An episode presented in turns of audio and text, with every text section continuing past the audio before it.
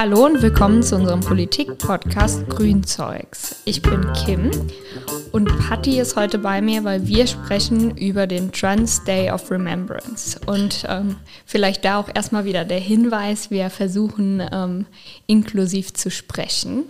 ähm, herzlich willkommen. Wie oft warst du schon bei uns jetzt? Hi, ähm, das ist jetzt, glaube ich, das dritte Mal. also wir freuen uns auf jeden Fall jedes Mal, wenn du hierher kommst. Es macht immer besonders viel Spaß mit dir. ähm, wir fangen wieder an mit einer Schnellfragerunde. Du bist ja auch geübt schon. Mhm. Ähm, was machst du beruflich? Ich bin selbstständig mit meiner eigenen Firma. Was für eine Firma? ähm, wir produzieren Nahrungsergänzungsmittel für andere Händler, also Vitaminkapseln, Protein, alles Mögliche. Na gut, dann Bier oder Wein. Jetzt die anderen äh, HörerInnen sehen dich nicht mit einem ähm, Kaltgetränk schon vor dir. ja, genau das ist dann auch die Präferenz eher Bier, genau. Wie bist du zur Politik gekommen? Ähm, über den Aktivismus tatsächlich. In welchen ähm, Themen bist du denn aktivistisch unterwegs gewesen? Ähm, queer, ähm, Rassismus, insgesamt Diskriminierung ist eigentlich so mein Steckenpferd. Wer ist dein politisches Vorbild? Schwierig. Ich halte nicht so viel von Vorbildern. Ähm, allerdings ähm, sind für mich, sage ich mal, die, die wirklichen Größen, wobei die auch nicht politisch sind, aber ich sage mal sowas wie Menschen wie, wie, wie Gandhi zum Beispiel sind für mich einfach immer schon Menschen gewesen, ähm, die mich beeindruckt haben, wo ich gesagt habe, wenn ein Vorbild, dann ist das für mich ein Vorbild. Das sind Menschen, so möchte ich gerne sein, aber eigentlich halte ich vom Begriff Vorbild nichts. Na gut, ähm, dann, aber ich meine, politisch war er ja unterwegs. Also das stimmt. Was ist denn eine Herzensangelegenheit für dich? Für mich ist eigentlich eine Herzensangelegenheit, ähm, was gegen Diskriminierung und gegen Hass eigentlich zu tun, weil ich möchte, dass es einfach eine bessere Welt wird. Das wollen wir auch heute machen ähm, beim Trans Day of Remembrance. Was bedeutet eigentlich Trans und Cis?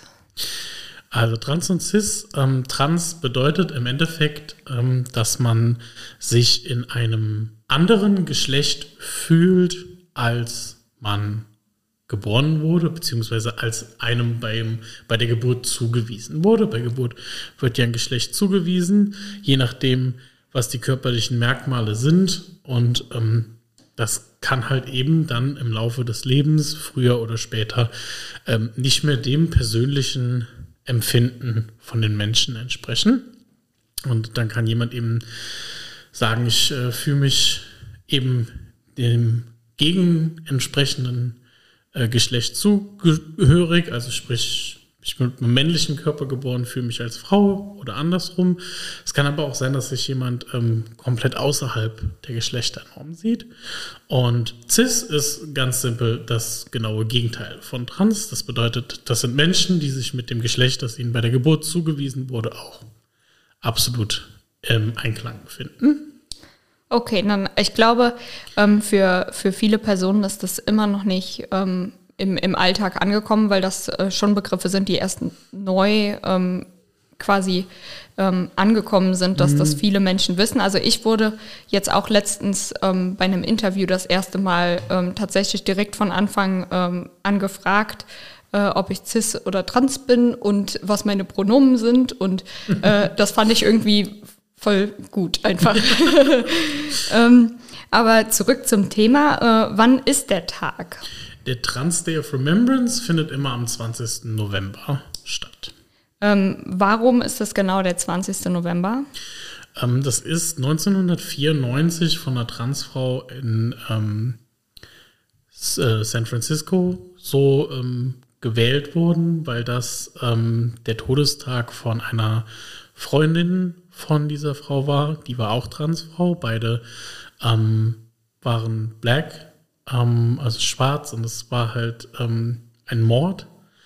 Ähm, ein Trans ähm, also ein Mord aufgrund der Tatsache, dass äh, sie trans war. Und das ist ein Mord, der ist bis heute nicht geklärt worden. Ähm, das heißt, es ist tatsächlich nie ein Täter gefunden worden und es hat auch zum damaligen Zeitpunkt 1994 natürlich auch überhaupt niemanden interessiert, ähm, weder die Polizei noch, noch die Medien. Und ähm, deswegen hat diese Frau damals dann für ihre Freundin diesen Tag als Ermahnung, als, als ähm, Erinnerung an die Toten, weil es natürlich auch nicht, es war nicht der erste Transmensch, der getötet wurde und es war ganz sicher nicht der letzte Transmensch, der getötet wurde und deswegen gibt es den Trans Day of Remembrance ähm, seit 1994 ähm, jedes Jahr am 20. um der Toten zu gedenken. Ähm, was wird denn hier in Koblenz immer gemacht zum 20. November? Also ähm, hier wird immer eine Mahnwache abgehalten. Ähm, Ansonsten ist das alles so ein bisschen unterschiedlich. Manche machen auch Demos in anderen Städten. Ähm, aber äh, also manche machen auch Demos in anderen Städten, aber im Großen und Ganzen ähm, wird meistens eine Mahnwache gemacht. Die enthalten. Im Großen und Ganzen wird eigentlich immer eine Mahnwache gemacht, zumindest hier in Koblenz, weil das halt ein ähm, Stonewall ist, sind die, die das organisieren in den meisten Fällen eigentlich für die, für die beste Variante, ähm, um den Toten zu gedenken. Aber ich meine, dieser Tag löst unterschiedliche Gefühle aus. Er löst bei mir meistens Trauer aus, logischerweise. Ähm, er löst aber einfach auch Wut aus. Ähm, deswegen kann ich es verstehen, dass man auch an dem Tag demonstriert. Wir finden es aber einfach immer dann anlässlich erstmal besser, den, den Toten zu gedenken, bevor man auf die Straße geht und schreit. Ähm, wie war das denn dieses Jahr in Koblenz? Ähm, also du hast jetzt gesagt, Stonewall hat es organisiert. Ähm, sind da noch andere Vereine, Netzwerke, die das unterstützen?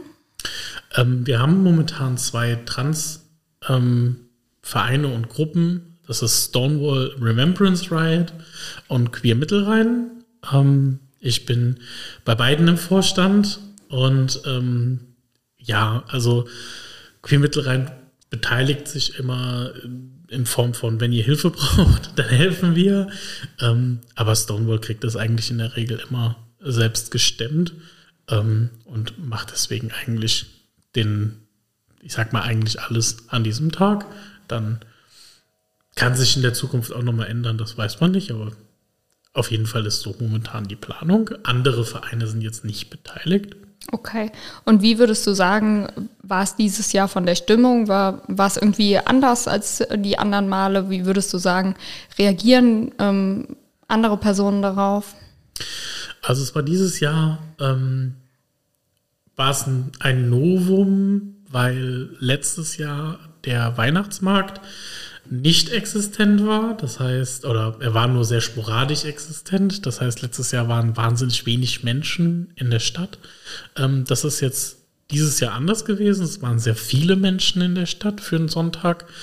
Ähm, und ähm, wir selber waren im Vergleich zu letztem Jahr tatsächlich relativ wenig. Das wird wahrscheinlich auch ein bisschen am Wetter gelegen haben. Das ist natürlich auch nicht das Beste gewesen. Mhm.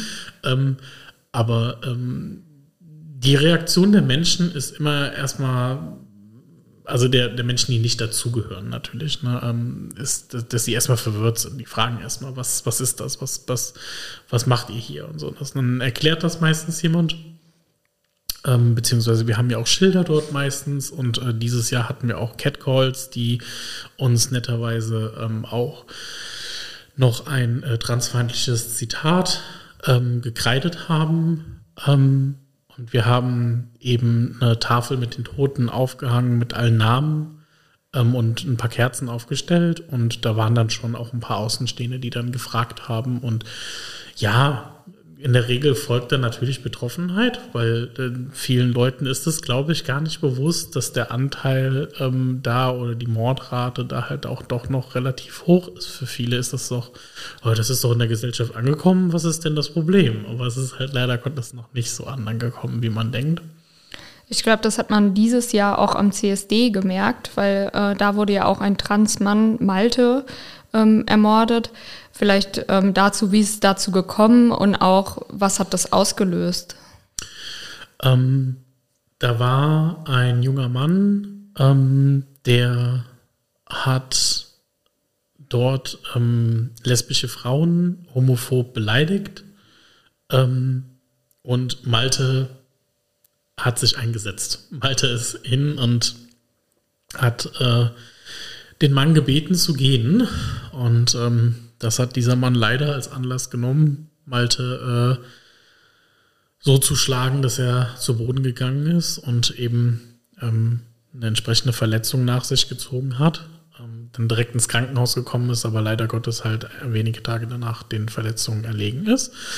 Ähm, somit spricht man hier auch von einer, von einer transphoben, homophoben Tat, weil der Grundgedanke von dem Mann, warum er zugeschlagen hat, war einfach, dass er nicht einverstanden war mit der Identität von Malte und auch nicht einverstanden war mit den Menschen, die da vor Ort ähm, ihr Sein und ihre Liebe gefeiert haben und das mit Gewalt beantwortet hat. Jetzt würde mich da auch interessieren, wie wird das eigentlich von der Polizei erfasst? Du hast jetzt gesagt, es war eine transphobe Tat. Wird das irgendwie in einem Register aufgenommen oder gibt es sowas in Deutschland nicht? Nicht einheitlich, leider. Also wir haben ein, ein paar ähm, Behörden in einzelnen Bundesländern, ähm, wo das Ganze mittlerweile gelistet wird. Ähm, Berlin beispielsweise ähm, ist da der Vorreiter gewesen. Ähm, aber so im Großen und Ganzen noch nicht. Es gibt zumindest mal so, also das Problem ist so bei der die Einkategorisierung. Ne? Also es gibt jetzt noch nicht die Einkategorisierung, ähm, dass es direkt von, von dem Polizisten quasi standardmäßig äh, ein ge, ge, wird in, das war jetzt ein queeres Verbrechen, ähm, sondern das ist leider Gottes sehr viel komplexer. Und dann hat man ja auch noch das Problem, dass äh, eben ganz oft Transpersonen ja auch noch misgendert werden. Also bei Malte war das Ganze Gott sei Dank ähm, eindeutig. Malte hatte äh, seine Transition weitestgehend abgeschlossen und um, somit war Malte Malte und es wurde eben gar nicht irgendwie anders, ich sag mal, ähm, darüber geschrieben. Aber ähm, wir hatten zum Beispiel, ich glaube, das war Anfang, nee, Ende, Ende 2021 hatten wir den, den Selbstmord in Berlin von der Transfrau, die sich auf dem Alexanderplatz angezündet hat. Und da war es beispielsweise so, dass die äh, Berichterstattung zum Beispiel in den ersten Berichten von einem Mann geschrieben hat. Ähm, und auch bei der Polizei ich mir gar nicht so sicher bin, ob die das hingekriegt haben, aber es war halt Berlin, deswegen wurde es direkt als queeres Verbrechen eingestuft. Aber ähm, man hat halt ganz, ganz viele Fälle hier in Deutschland. Ähm, die dann einfach als normale Gewaltverbrechen klassifiziert werden, weil die Person gar nicht als trans gesehen wird. Wie ist das denn in Rheinland-Pfalz? Weißt du das? Ich weiß, dass Queernet sich dafür einsetzt, aber auch hier ist es noch nicht einheitlich geregelt, soweit ich das weiß. Also auch hier ähm, muss der Polizist, also die Polizisten sind nicht dafür geschult dass mhm. äh, sie sofort sehen, okay, das ist ein queeres Verbrechen, das muss ich entsprechend einkategorisieren. Und Statistik, in der, in der Kriminalitätsstatistik ist es so auf jeden Fall hier in Rheinland-Pfalz noch nicht vorhanden. Okay, also ist das auf jeden Fall auch eine, eine große Forderung ähm, von dir persönlich wahrscheinlich, ja, wenn du wenn du das äh, mit äh, mit Queernet forderst. Ähm, ich, ich bin gespannt, aber ähm, ich finde es auch erschreckend, also auch bei bei rechten Taten, wie wenig ähm, eingeordnet wird überhaupt. Weil genau das ist ja eigentlich total wichtig, dass wir mhm. wissen, warum ähm, findet Gewalt statt, ne? Ja, vor allen Dingen halt auch, um, um, um der Allgemeinheit ein besseres Bild zu verschaffen, wie stark die Gewalt ist, weil sonst ist das Gegenargument von, von, von Menschen, die, die mit dem Thema nichts anfangen können, sei das jetzt Rassismus oder sei das Trans, sonst ist es halt, dass, dass dann eben ähm, auch PolitikerInnen äh, sagen, äh, es gibt doch gar keinen Rassismus in Deutschland. Es gibt doch gar keine Transfeindlichkeit in Deutschland. Wir sind doch ein absolut fortschrittliches Land. Und das können die natürlich leicht sagen, wenn die Statistiken nichts hergeben. Aber die Statistik momentan sagt ja weder, es gibt viel Rassismus, es gibt wenig Rassismus, beziehungsweise die Statistik sagt nichts über den Trans, äh, über Transverbrechen aus, weil mhm. es einfach kaum Zahlen dazu gibt. Ähm, vielleicht dazu, was es gibt, ist, ähm, es gibt mittlerweile ähm, ein Monitoring, das gibt es seit 2008 ähm, von einer internationalen Organisation, ähm, die Transmorde sammelt. Also nicht nur Morde, auch Übergriffe, Diskriminierungen, Gewalttaten. Das können die natürlich weltweit auch nur bedingt, selbstverständlich. Aber die sind die, die auf jeden Fall auch anlässlich des Trans Day of Remembrance immer die Zahl ähm, liefern. Die ist dieses Jahr übrigens 327. Also 327 Menschen sind im Laufe ähm, des Jahres, jetzt vom Oktober 2021 bis Oktober 2022, ermordet worden ähm, mit Trans-Hintergrund oder aufgrund ihrer Transidentität. Ähm, die verschaffen nochmal einen guten Überblick, aber auch die können natürlich nur mit dem arbeiten, was Medien und Polizei berichten. Also wenn man jetzt, wir hatten zum Beispiel Fälle in, in Ostdeutschland, ähm, wo ein Transmädchen halbtot geprügelt worden ist und die die Polizei hat, weil dieses Mädchen eben nicht als Mädchen eingetragen war, ähm, das als gewalttätig gegen Jungen klassifiziert und damit hatte sich die Sache erledigt. Damit war dieses Verbrechen als, als Transverbrechen ja erstmal gar nicht existent, obwohl es trotzdem vorhanden war und diese Person offensichtlich trans war. Also es ist einfach ein schwieriges Thema. Mhm. Und du hast jetzt gesagt, die Zahlen sind aber weltweit. Ähm, mhm. Also für Deutschland könntest du auch nicht genau sagen, wie es äh, also, hier aussieht. Wir haben dieses Jahr von, von, von dem Monitoring tatsächlich nur einen Mord. Das ist der von Malte, der mit reingezählt wurde. Ähm, die Dunkelziffer wird sicherlich höher sein, aber das ist nur das, was das Monitoring jetzt in Deutschland gezählt hat. Was wir dieses Jahr definitiv hatten, was neu war, ähm, war, dass wir sehr viele Verbrechen in Europa hatten. Also, weil halt gerne auch viele Leute sagen, das ist ein Problem, was in eher anderen Ländern das, das Problem ist, vielleicht auch eher in Dritte Weltländern das Problem ist. Ähm, ist es nicht. Also wir haben halt auch hier in, in Schweden, in Frankreich, in Spanien tatsächlich ähm, auch Morde dieses Jahr verzeichnen können. Also es ist definitiv ein Problem, das vor unserer Haustür passiert. Insbesondere, wenn wir ja auch sehen, dass irgendwie Polen, Bulgarien ähm, irgendwie immer, immer weiter rechts wird und ähm, auch, auch queere Rechte einschränken möchte. Ne? Ja. Ähm, aber insgesamt weltweit würdest du also sagen, es gibt jetzt eigentlich nirgendwo einen Platz, wo Transpersonen sicher sind, oder? So einen richtigen nicht, nein. Es gibt natürlich Vereine wie jetzt Queer Mittelrhein, ähm, die die Räumlichkeiten zur Verfügung stellen, ähm, wo sich Transpersonen, sage ich mal, für einen Abend irgendwie sicher fühlen können. Und es wird in größeren Städten auch ähm, ähm Schlafmöglichkeiten etc. geben, wo man irgendwie dann äh, Safe Spaces einrichtet. Ähm, es gibt in größeren Städten vor allen Dingen jetzt auch mittlerweile halt auch Cafés und Aktionen, das ist etwas tatsächlich, was ich persönlich ähm, auch plane für Koblenz. Ich möchte viel mehr Queerness in Koblenz haben in Zukunft. Ähm, ich möchte queere Cafés haben. Ich möchte vielleicht eine queere Bibliothek haben. Ich möchte einfach, dass queere Menschen hier das Gefühl haben, oh, hier kann ich mich niederlassen. Das fände ich schön. Ähm, damit gibt's dann, sind dann auch Safe Spaces geschaffen, aber die sind sehr rar und vor allen Dingen in, ich sag mal, eher dörflicheren Städten wie Koblenz eigentlich fast nicht existent. Ich glaube, das kann man sich auch gar nicht so wirklich als, ähm, als cis nicht äh, queere Person äh, vorstellen, weil im Grunde, wenn man in einen Café geht, dann äh, ist man sich schon sicher, ähm, dass man nicht aufgrund seiner Existenz irgendwie in Frage gestellt wird oder ähm, irgendwie angegriffen werden wird. Ne? Was, was ja einfach für queere Menschen immer noch nicht der Fall ist, diese Sicherheit haben zu können. Ne? Ja, es ist, also so verrückt das klingt, aber ähm, für mich, rausgehen bedeutet für mich immer über die Schulter gucken. Es bedeutet für mich immer Augen im Hinterkopf haben, immer meine Umgebung beobachten, immer gucken, was für Menschen sind um mich herum und können die mir was tun. Weil ich weiß nicht, ob ich urplötzlich irgendjemandes Interesse wecke im negativen Sinne und dieser Mensch aus heiterem Himmel auf mich losgeht. Ähm, einfach nur, weil er mich als trans erkennt und deswegen mir Leid zufügen will. Und ähm, ich meine, die Diskriminierungszahlen sprechen für sich. Ähm, die sind bei über 50 Prozent. Ähm, jede zweite Transperson hat ähm, Diskriminierung schon erlebt. Jede dritte Transperson hat auch Gewalt erlebt. Ähm, das äh, ist einfach Alltag für eine Transperson.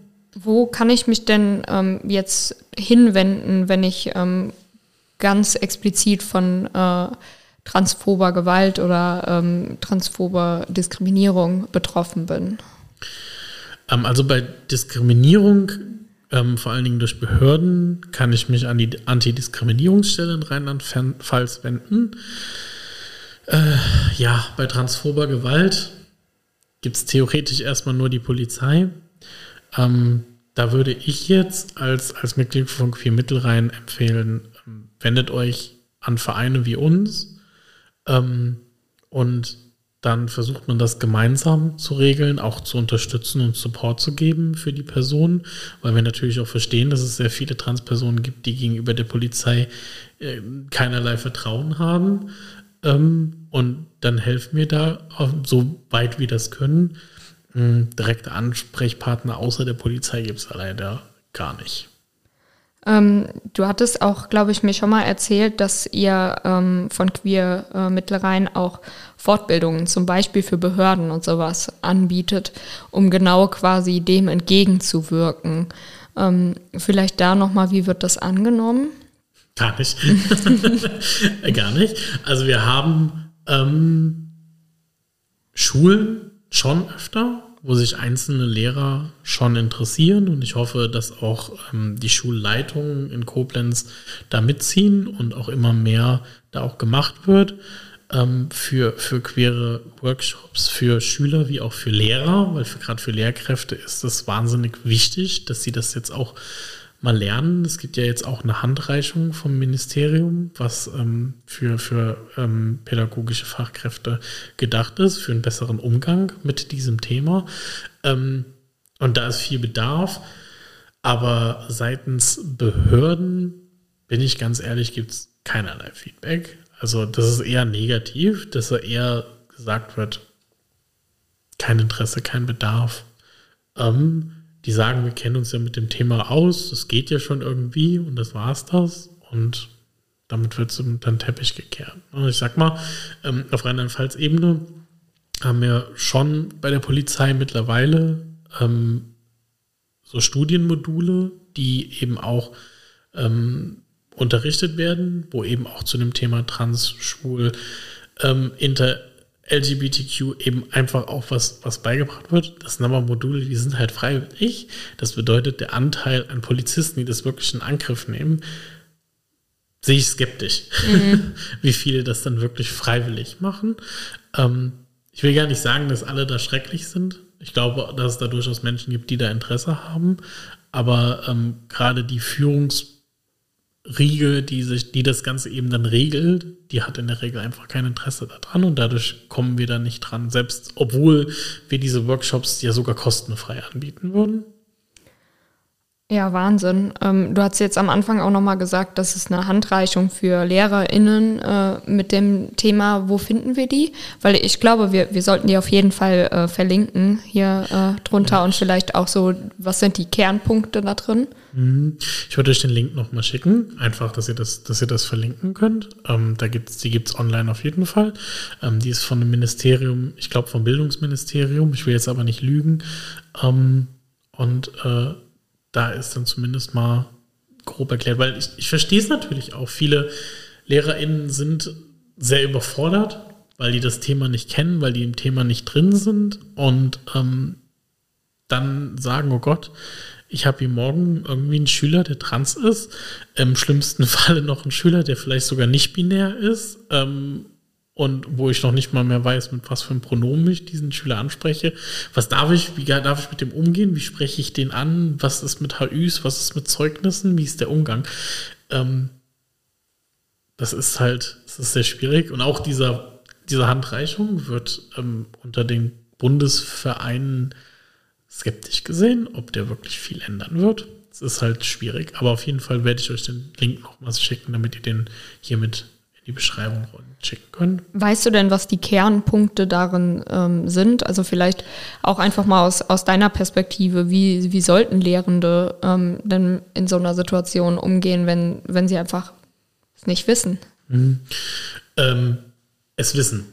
Also anfangen, sich damit zu beschäftigen. Es ist ein Thema, das existent ist, ähm, genauso wie Rassismus. Und soziale Themen sind für mich definitiv pädagogische Themen, sind für mich Themen, mit denen sich LehrerInnen einfach auseinandersetzen müssen. Vielleicht sogar mehr als mit dem, den, den, den Unterrichtsfächern, die sie unterrichten. Weil es ist einfach, natürlich wird diese, es wird diese, diese, diese Verantwortung wird immer so gerne hin und her geschoben. Ne? Die, die Eltern schieben es auf die LehrerInnen, die LehrerInnen auf die Eltern und äh, keiner fühlt sich so richtig verantwortlich.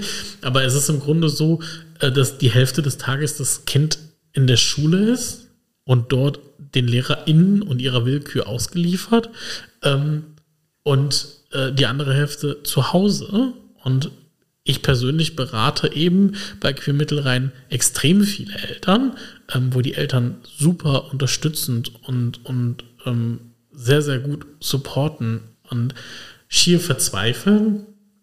Ähm, einfach weil die Schule das halt so gar nicht tut und nicht unterstützt.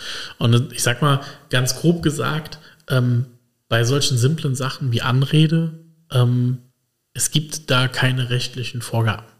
Na, das ist eine Sache von Respekt. Wenn ich jetzt sage, das ist mein Name, das ist mein Pronomen, verwende das bitte. Ähm, ich bin die Patricia, sprich mich mit Sie an, ich bin die Frau Peter Zani, dann ist es eine Sache von Respekt, ob das jemand macht.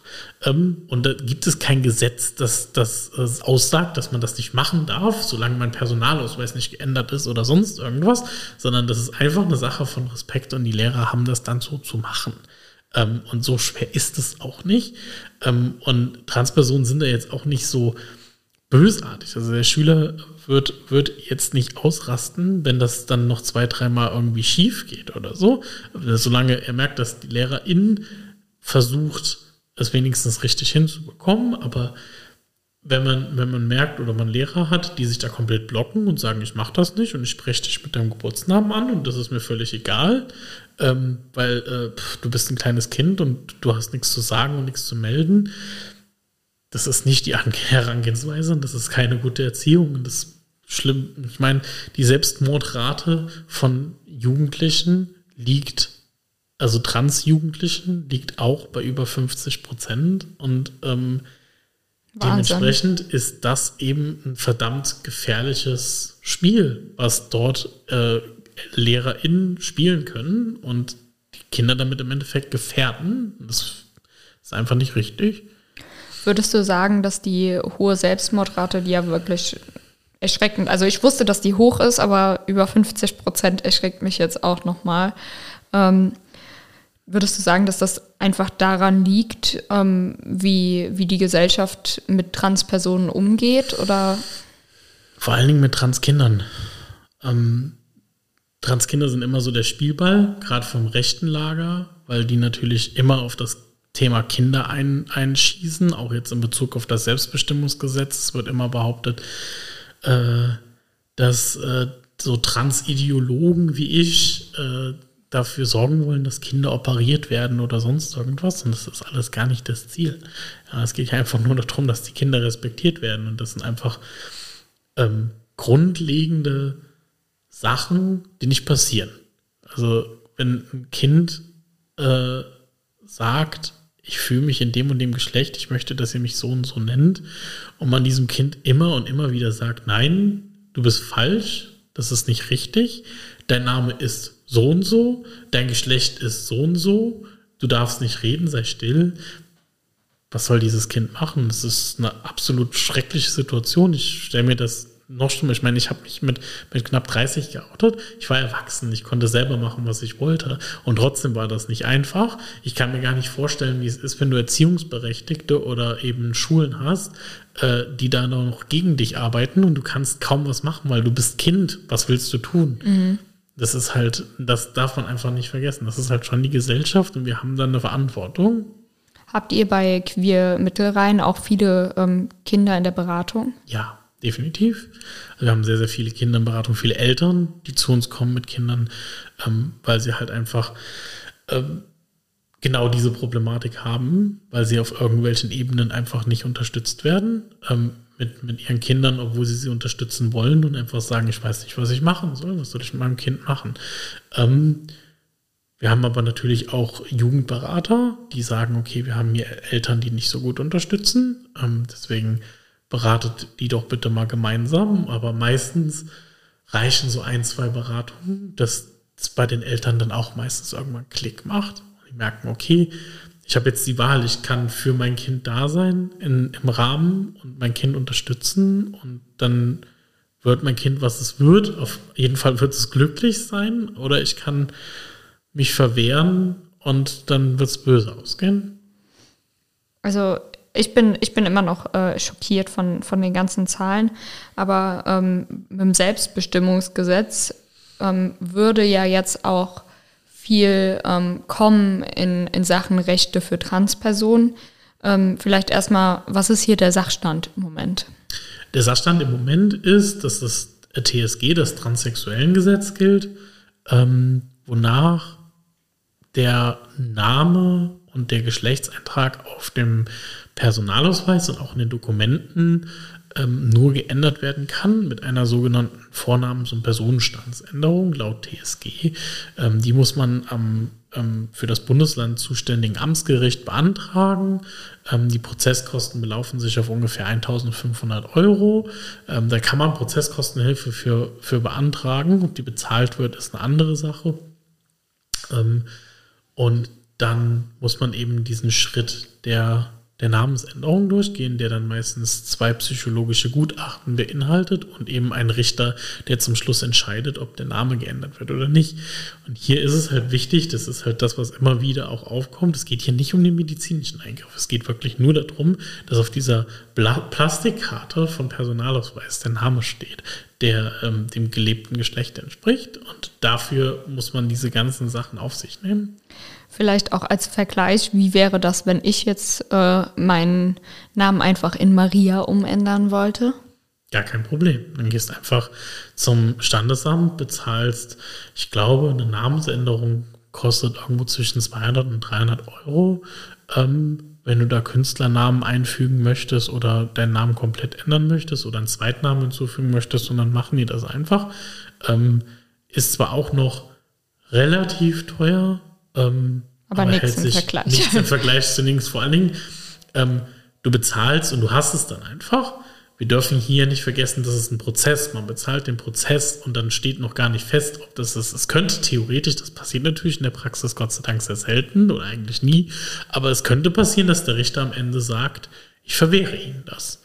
Und dann hat man 1500 Euro bezahlt und bekommt trotzdem keine Namensänderung. Das kann halt auch passieren. Ich finde auch immer, ähm, sowas, also mir macht sowas immer Angst, wenn, wenn sowas nicht funktioniert und jemand irgendwie solche Rechte wegnehmen würde, weil man, man kann dann so sagen, ja, im Moment passiert das nicht, aber man weiß ja nie, ob das nicht mal irgendwann Passiert. passieren wird. Ne? Und ähm, deswegen äh, finde ich das immer sehr, sehr gruselig, wenn irgendwie jemand ähm, die Macht hat, so, so simple ähm, Rechte ähm, nicht zu gewähren. Ja, richtig. Ähm, vielleicht dann auch nochmal, ähm, im Moment hast du ja gesagt, gilt das Transsexuellengesetz. Es soll aber ja das Selbstbestimmungsgesetz kommen. Mhm. Wann? Ich hoffe, dass das äh, Anfang nächsten Jahres, Anfang Mitte nächsten Jahres passiert. Es soll jetzt eigentlich zeitnah. Es ist von allen, es ist von der, von der Koalition versprochen. Deswegen hoffe ich, dass es bald kommt und ich hoffe, hoffe, dass auch am Ende wirklich alle mitziehen und es wirklich durchgewunken wird und nicht im letzten Moment irgendjemand dann doch noch einen Rückzieher macht. Ähm, vielleicht auch so, was, was sind denn die Erneuerungen? Die Erneuerung wäre, dass es diesen ganzen Prozess nicht mehr gibt. Das heißt, man geht ab sofort für eine Vornamens- und Geschlechtsänderung ähm, ganz simpel einfach nur zum Standesamt, bezahlt einen Betrag von ungefähr 60 Euro und dann wird der Eintrag und die Geburtsurkunde entsprechend geändert und das war's. Man braucht keine Gutachten mehr und nichts. Wie gesagt, keinerlei Einfluss auf irgendwelche medizinischen Sachen. Es geht hier nur um die Dokumente. Ähm, und bei Kindern ist es so, ab, ich glaube, ab 14 darf man und es ist eben so, dass dort ähm, die Erziehungsberechtigten zustimmen müssen, dass also, man das macht. Also ich finde, so ab 14 ist auch ein, also Mit 14 darf man ja zum Beispiel auch seine Religion frei wählen. Warum sollte man dann nicht andere äh, Identitäten, also wählen, ne? Ja, also, also, das ich, ist ja auch so Teil. Ja, ich, ich finde tatsächlich den Kompromiss auch nicht so gut, der, der hier gemacht wurde, dass man sagt, die Erziehungsberechtigten bestimmen mit. Mhm. Ähm, ich finde, für, für so eine Sache wie, wie ein Vornamen und ein Geschlecht, das ist ja nichts Irreparables. Also selbst, selbst wenn es eine Phase wäre, was ich, was in, ich nicht glaube und was in den seltensten Fällen der Fall ist, aber selbst wenn, dann ändert man das zurück. Ich weiß nicht, was das Problem ist. Ähm, ja. Es wird immer von, von ähm, Aufwand, Verwaltungsaufwand gesprochen, ähm, dass das irgendwie dann irgendwie die Behörden überfordern kann oder so. Wir sprechen ja davon, dass es ein Prozent Transpersonen auf der ganzen Welt gibt. Also wie viel Aufwand können die da verursachen, ähm, wenn das Ding ist und wie viele Jugendliche haben wir nun wirklich, die äh, sagen, ich bin trans und ich möchte das, möchte meinen Vornamen jetzt ändern. Das ist ja jetzt nicht so, als gäbe es da morgen einen Hype drauf, dass da hunderte, tausende Menschen dahin laufen. Das ist ja absolut irrwitzig. Ja, ja. Vor allen Dingen, ähm, also selbst, selbst wenn das jetzt ein höherer Verwaltungsaufwand ist, finde ich, ist das ja gar kein Argument dagegen. Also ähm, ich meine, wenn, wenn man dadurch ähm, Menschenleben irgendwie äh, oder, oder die äh, psychische Gesundheit von Personen irgendwie ähm, intakt halten kann, ähm, ist das doch kein Grund zu sagen, ja, entschuldige, wir haben dafür keine äh, Kapazitäten, das zu machen. Ja, definitiv. Also ich weiß es nicht. Ich, ich, ich finde es verrückt. Ich, ich kann es bei medizinischen Eingriffen verstehen, dass dort eben das Ganze dann doch noch an Beratungen und, und Gesprächen gekoppelt ist, bis zu einem gewissen Grad. Ähm, aber hier, wie gesagt, es geht hier um eine Pappkarte, ähm, eine Plastikkarte. Ähm, wen interessiert's? Ja, also, ähm, und wenn ich das 20 Mal ändere, was wahrscheinlich kein Mensch machen wird, aber selbst wenn, damit tue ich ja niemandem weh. Außer vielleicht mir selber, weil die Leute irgendwann denken, ich habe einen Schlag. Aber das war es ja auch. Ja, eben, genau, genau das ist es ja, weil ich kann ja auch für jeglichen anderen Kram äh, 300 Mal zur Behörde gehen und ja. dann kann mir ja auch nicht jemand sagen, entschuldige mal, jetzt waren sie aber zu oft hier, jetzt dürfen sie nicht mehr. Ne? Ja. Das ist leider Gottes aber auch einer der Knackpunkte. Also das ist ja beim Selbstbestimmungsgesetz definitiv der Fall. Man hat eine, eine Abklingenzeit. Also man kann nicht jetzt, sage ich mal, dahin gehen und einen Monat später meinen, das nochmal zu machen. Also es funktioniert nicht. Man muss eine gewisse Zeit warten. Weißt du, wie lange das ist? Weiß ich jetzt leider nicht auswendig, aber ähm, das ist auf jeden Fall halt auch vorhanden. Und äh, ja, ne, also es ist halt, vielleicht muss man da auch gucken, was die Praxis zeigt. Vielleicht ist es auch einfach so zu sehen, dass man sagt, dieses Selbstbestimmungsgesetz ist ein erster Schritt mhm. für ein besseres Gesetz, ein längst überfälliges Gesetz, weil das jetzige Gesetz einfach ähm, absolut gegen Menschenrechte verstößt und einfach so überhaupt nicht mehr tragbar ist. Ähm, aber es ist auch noch verbesserungswürdig. Aber vielleicht kommt das ja in den Jahren. Was würdest du denn sagen, ähm, sind noch weitere Punkte, die verbessert werden müssten? Also ich finde eben, wie gesagt, den Punkt für, für die Minderjährige und den, den Erziehungsberechtigten noch ein bisschen problematisch, weil was macht man in den Fällen, wo die Eltern sich dagegen stellen? Dann hat man das Problem, dass da eben Jugendliche sein werden, die das gerne möchten, aber die Eltern wollen nicht. Ähm, und äh, dann ist für mich noch ein ganz, ganz großer Knackpunkt tatsächlich der medizinische Aspekt, weil der ist jetzt ähm, entgegen dem, was am Anfang eigentlich abgesprochen war, komplett rausgeschnitten worden. Ähm, es ist nur behördlich geregelt, das heißt, das ganze medizinische System ähm, bleibt so, wie es ist erstmal und wird erstmal nicht reformiert. Das ist allerdings halt auch extrem reformationsbedürftig. Und hier ist zum Beispiel so, für die meisten OPs und Eingriffe fordern eben ganz, ganz viele Chirurgen noch immer die Gutachten, die momentan einhergehen mit den Änderungen laut TSG. Das dürfen die theoretisch nicht, das ist klar. Nur es stellt sich für mich immer die Frage, wenn dann, ne, also man, man hat ja ganz oft bei Transpersonen, die sagen, das dürfen die auch nicht, da müsst ihr das einklagen. So, wo ich mir denke, ja gut, aber man muss auch die Kraft haben dafür, die psychische Kraft, das Selbstbewusstsein zu sagen, ich klag da jetzt ähm, gegen einen Chirurgen und äh, auch überlegen, was ist das Ergebnis, wenn ich da geklagt habe. Ähm, will ich dann wirklich noch von dem operiert werden, wenn ich gewonnen habe? Also solche, solche Fragen sind halt schwierig. In der Regel ist es einfach so, dass die Trans-Menschen, auch ich, auch mein Chirurg hat das eingefordert, ähm, diese Gutachten einfach vorlegen und dann ihre Ruhe haben. Das Problem ist, mit dem neuen Selbstbestimmungsgesetz fallen diese Gutachten ja weg, was auf der einen Seite auf der rechtlichen Basis super toll ist. Aber auf der medizinischen Basis weiß ich jetzt schon, werden wir ganz oft die Situation haben, dass Menschen eben da stehen und sagen, ich habe diese Gutachten nicht. Ähm, der Chirurg verlangt sie aber. Also wie kriege ich meine OP? Und dann eben in einem Dilemma stehen und ähm, das muss meiner Meinung nach reformiert werden, dass da ganz klare Richtlinien kommen, ähm, was da jetzt gefordert ist, was zu fordern äh, ist und was die Versicherung dazu bezahlen hat. Ähm, und dass diese Gutachten einfach auch wegfallen, weil ich für mich ein Psychologe, der betreut und der ein Indikationsschreiben, also ein Schreiben schreibt, in dem er sagt, hier, ich bestä kann bestätigen, dass mein Patient, meine Patientin da eben ähm, diese OP braucht, ähm, finde ich absolut ausreichend. Ich finde es völlig irre, dass man da noch zusätzlich zu diesem Schreiben nochmal zwei Psychologen braucht, die in einem 30-Minuten-Gespräch bestimmen sollen, ob man trans genug ist, um einen Eingriff zu bekommen. Das ist sehr bekloppt. Vor allen Dingen, weil es ja auch bei anderen Eingriffen nicht gefordert ist. Richtig, also, das ist das halt. Das, ja. das denke ich mir jetzt so. Also wenn ich mir irgendwas machen lasse, muss ich ja auch nicht erstmal ähm, geprüft bekommen, ob das, äh, ob ich das wirklich will. Ja, weil, richtig. Also das sind, sind ja natürlich Eingriffe, alles in den Körper. Ähm, und, und das kann man natürlich auch nicht eins zu eins äh, vergleichen, aber trotzdem, ähm, wenn, wenn andere Personen frei sind, äh, ihren Körper zu verändern, warum sollten das nicht andere auch sein, ne? Definitiv, stimme ich dir zu. Ja, Wahnsinn. Ähm, also ich bin mal gespannt, was, äh, was damit kommt und ähm, hoffe auch, dass das sehr schnell äh, jetzt ähm, beschlossen wird. Ähm, vielleicht auch noch so, was hast du an äh, Forderungen noch an die Gesellschaft? Also jetzt gar nicht so ähm, an, an die Politik, sondern an, an die Mitmenschen. Mhm. Also meine Forderung an die Gesellschaft ist eigentlich noch nicht mal so sehr bezogen auf das Thema Trans, sondern eigentlich auf das Thema, ich sag mal, Nächstenliebe. Ähm, man, man neigt irgendwie bei uns immer zu sagen, das ist so eine kleine, das ist eine Minderheit. Warum, was interessiert mich das?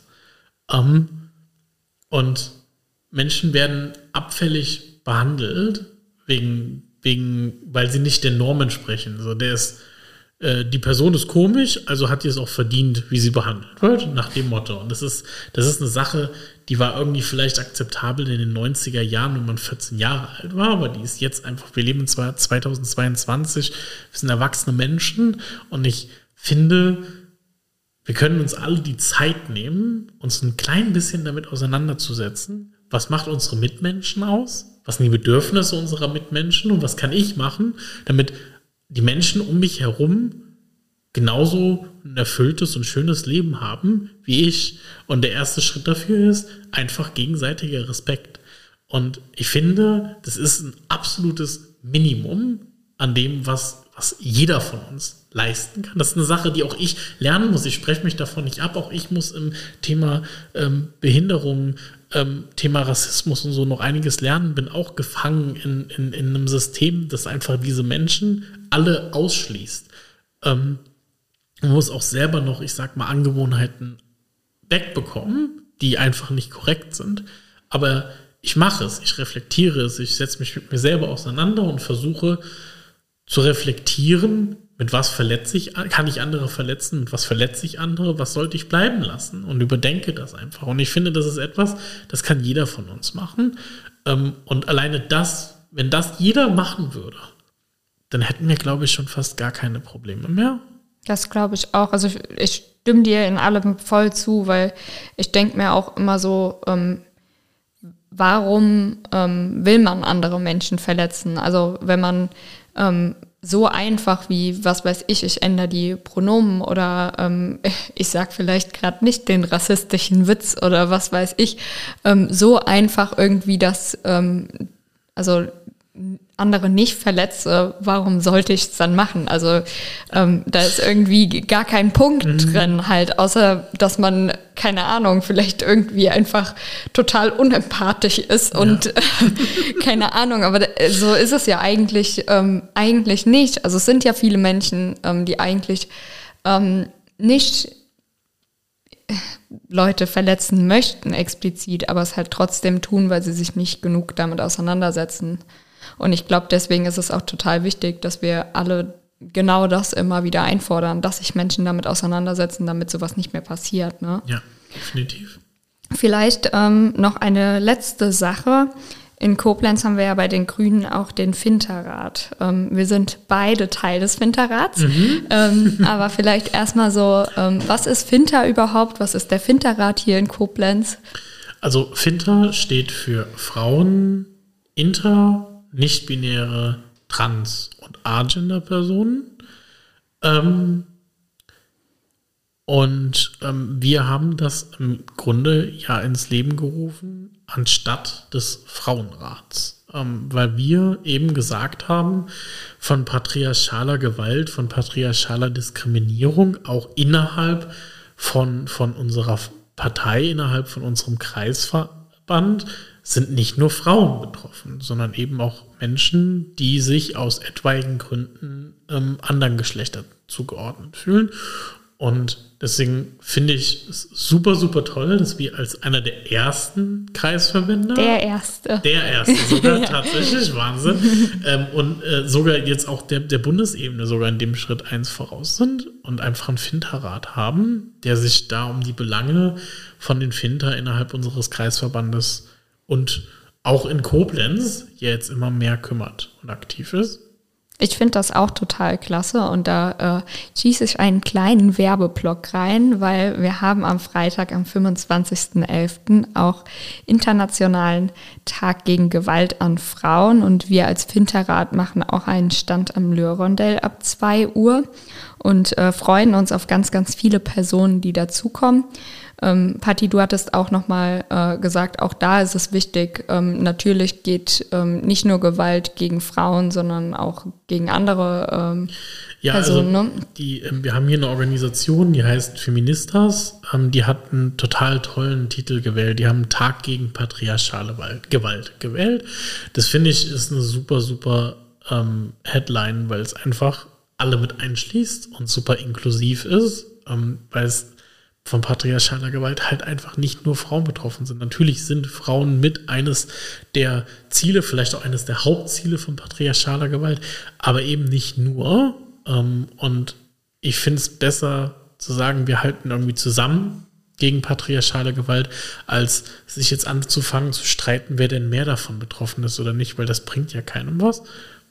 Voll. Und äh, dann hast du jetzt auch schon unseren Titel verraten, weil wir nämlich auch mit dem Frauennotruf in Koblenz hier einen Workshop anbieten werden, ähm, der sich genau damit befasst. Und äh, der heißt nämlich Zusammen gegen patriarchale Gewalt. Und ähm, ich, ich freue mich total drauf und mhm. äh, glaube, dass das total ähm, toll wird und finde auch, ähm, das bereichert uns nur, dass wir ähm, zusammen dagegen vorgehen. Definitiv. Also ich freue mich auf jeden Fall, dass du hier warst. Vielen Danke. Dank und bis zum nächsten Mal, würde ich sagen.